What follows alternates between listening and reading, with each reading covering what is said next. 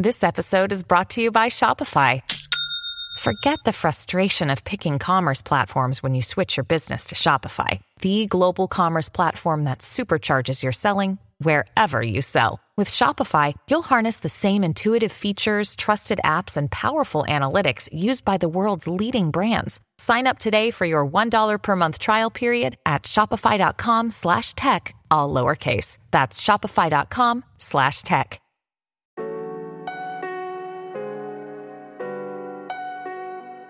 Hola a todos, soy Víctor Abarca y estás escuchando Expreso con Víctor, el podcast diario sobre tecnología, tecnología que importa y cultura digital.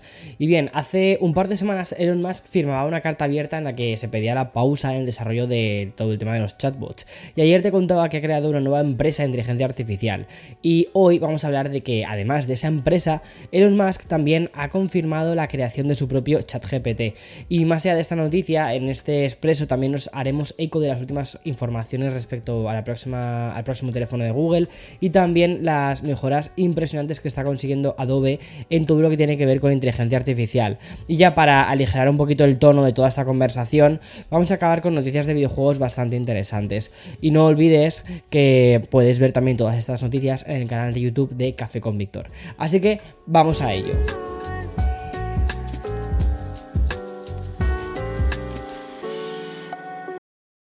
Your brain needs support, and new Ollie Brainy Chews are a delightful way to take care of your cognitive health.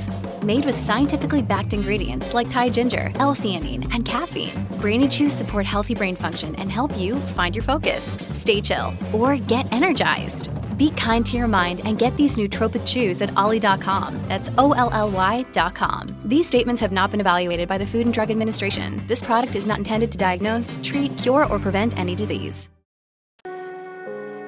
Yo creo que no hay una personalidad en la industria tecnológica que genere tantísima información y tantísimo ruido, ¿vale? Como Elon Musk.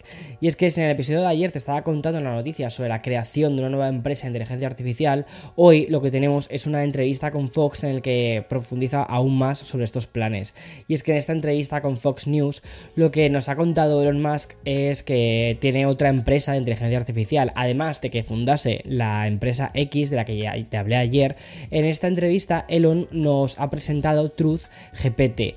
Y bueno, esta compañía nace con el objetivo de crear una inteligencia artificial máxima que busque la verdad, que intente comprender la naturaleza del universo y que con suerte haga más bien que mal. Me encanta el y que con suerte. Pero bueno, si en estos términos se ha referido Elon Musk a esta inteligencia artificial, pues yo creo que es interesante ver qué podría mm, pasar y qué, eh, o en qué dirección está yendo lo que es la inteligencia artificial y la preocupación que está mm, creando en cuanto a representar eh, esta, la, la, humanidad. Y además de esta alternativa de ChatGPT, Elon Musk ha estado trabajando en otros proyectos de inteligencia artificial incluyendo esta mencionada XIA y otro proyecto desconocido de inteligencia artificial pero que está orientado a implementarse en Twitter.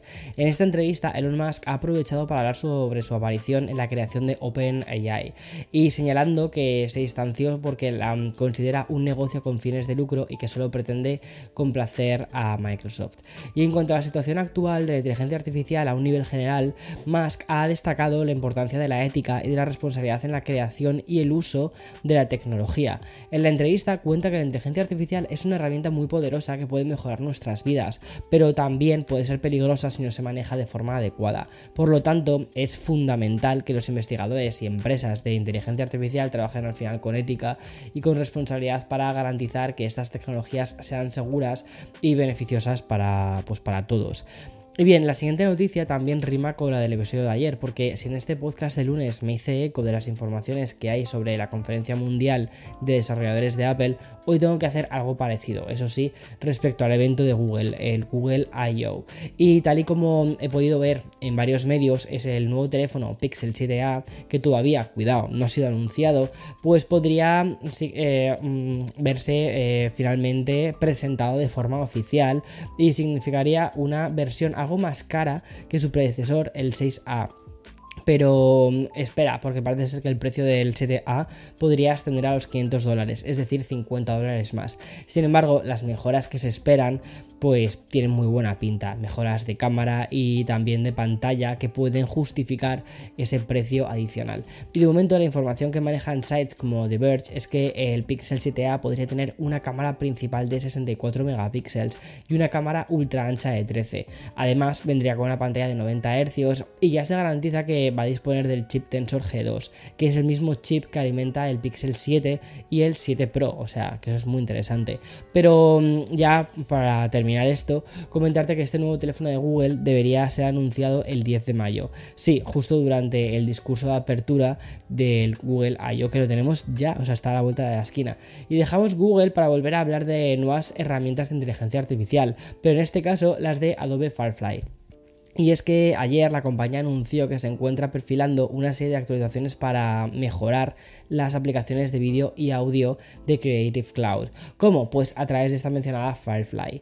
Y mm, es decir, básicamente es un conjunto de modelos de inteligencia artificial generativos que pueden crear y también transformar audio, vídeo, ilustraciones y modelos 3D utilizando indicaciones de texto. Estas nuevas funciones de Adobe que presentó hace unas cuantas semanas va a permitir a los editores profesionales reducir parte del trabajo mientras que trabajan en el aumento de los niveles de color y otras funciones pues típicas como puede ser el insertado de imágenes de marcador de posición, la agregación de efectos o material adicional. Y estas funciones ahora estarían con inteligencia artificial. Por ejemplo, en el caso de material adicional, este podría ser recomendado de forma autónoma por la tecnología. Básicamente los editores solo van a tener que escribir sus líneas, eh, sus ideas en el mensaje de texto de inteligencia artificial de Fairfly y entonces eh, ya, ya lo tendríamos ahí. Bueno, parece interesante. Y ahora quiero cambiar un poquito de tema, de tal manera que vamos a viajar un poco al pasado, más o menos hacia el 2020. Pero cuidado, tranquilo, que no quiero que retrocedamos a la parte de la pandemia. Solo quiero contarte una noticia que me ha llamado bastante la atención y mm, básicamente porque aparece en varios eh, medios especializados en tecnología. Y es que hace mucho tiempo que hablábamos de los NFTs, de estos activos digitales. Y sorprendentemente existen activos digitales que funcionan, al menos eh, a determinadas marcas que han sabido hacer mercado con ese tipo de productos, y una de esas compañías es Nike. El fabricante ha anunciado una nueva colección bautizada como Our Force One. Y sí, es lo que estás pensando, se trata de unas zapatillas virtuales. O sea, interesante. Bueno, y lo que siguiente que te quiero comentar en este expreso con Víctor para hablar de esta vertiente más empresarial del mundo de la tecnología, en este caso no tiene nada que ver con los NFTs. Y lo que quiero contarte es que de alguna manera la franquicia Angry Birds tiene un nuevo dueño. Te explico. Resulta que Robio Entertainment, la empresa de origen finlandés que diseñó Angry Birds, ha sido adquirida por un gigante como Sega. Y concretamente la compañía japonesa se ha hecho con este estudio por un valor de 700 millones de dólares.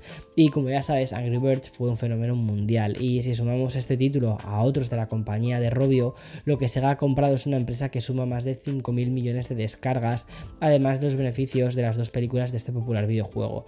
Y la adquisición de Angry Birds por parte de Sega es una apuesta bastante importante en esa estrategia de videojuegos para móviles, aunque aún hay que contar que la compra aún está pendiente de la autorización del organismo, de los organismos reguladores que ya he hablado tantas veces en este podcast. Pero bueno, por ahí va.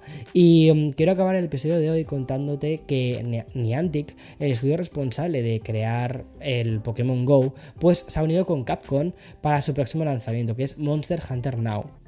Bien, y este juego va a llevar la experiencia de, caza de, monstruos a una dimensión completamente nueva según cuentan desde Niantic. Y es que los usuarios van a poder encontrar monstruos y recursos en un mapa del mundo real, ya que el universo de Monster Hunter ha invadido nuestro, nuestro mundo.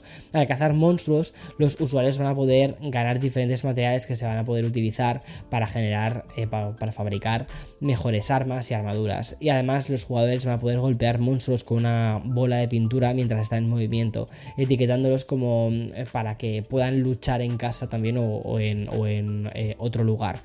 Aunque Monster Hunter Now no ha sido lanzado aún, se espera que esté disponible dentro de muy poquito y la versión beta cerrada ya va a estar disponible pero dentro de nada, por lo que habrá más detalles disponibles sobre este juego dentro de unas pocas semanas yo creo. En fin, hasta aquí el episodio de hoy, mañana como siempre más y mejor. Chao, chao.